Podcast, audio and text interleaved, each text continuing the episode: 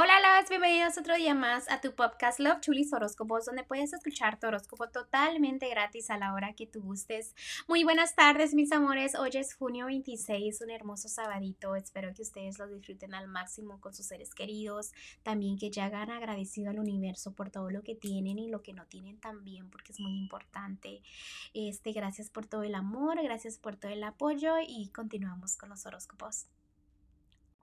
Pisces el día de hoy en el amor. ¿Cómo estás en el amor? Déjame te pregunto. ¿Por qué? Porque no te sientes completamente al 100% cuando lo debes de estar. Debes de sentir esa plenitud. Estás viviendo como del día al día, a ver qué pasa mañana, sin preocupaciones, como que quieres disfrutar el momento. También me están diciendo que tú misma te estás complicando la vida. ¿Por qué? Porque no estás mirando la felicidad que tienes, ¿no? También no dejes que la curiosidad mate al gato. Ah, también me están diciendo que el pasado lo debes dejar atrás. ¿Por qué? Porque veo tristezas, veo muchas, veo lágrimas también. También veo que estás pensando en las noches, pensando en negativo, también te, como que te quieres enfocar en lo que es la economía, pero te aplaudo porque le estás haciendo caso a los ángeles, ya me estás dejando la exageración atrás. También veo como trabajos de magia, negatividad, cositas que tengan que ver con magia en el amor, ¿ok? Eh, las cosas te salen bien y debes disfrutar este momento porque no es que estás mal, simplemente que no estás viendo lo bonito eh, que estás en el amor. Eh, también me están diciendo en la economía que vienen cambios, cambios, pero son cambios positivos, ¿ok? Cambios muy positivos. Me están diciendo que valores una persona que está a tu lado. También me están diciendo que las tristezas me las dejes atrás, ¿ok? Las tristezas atrás, sonreírle a la vida, buenas decisiones debes de tomar en tu economía. En este momento también en la economía te debes de sentir muy estable, pero no sé por qué no, no me sale que te sientes estable en lo que es lo económico. Ok, me siguen saliendo como que hay momentos que te sientes muy bien económicamente y a veces que no, pero recuerda que todos son por tus decisiones, realmente toma tu decisión de que estás estable, piensa positivo al 100%, no como nomás en la mitad. Eh, en lo general me están diciendo que estás sembrando mal, algo estás haciendo mal, ¿ok? Estás sembrando mal.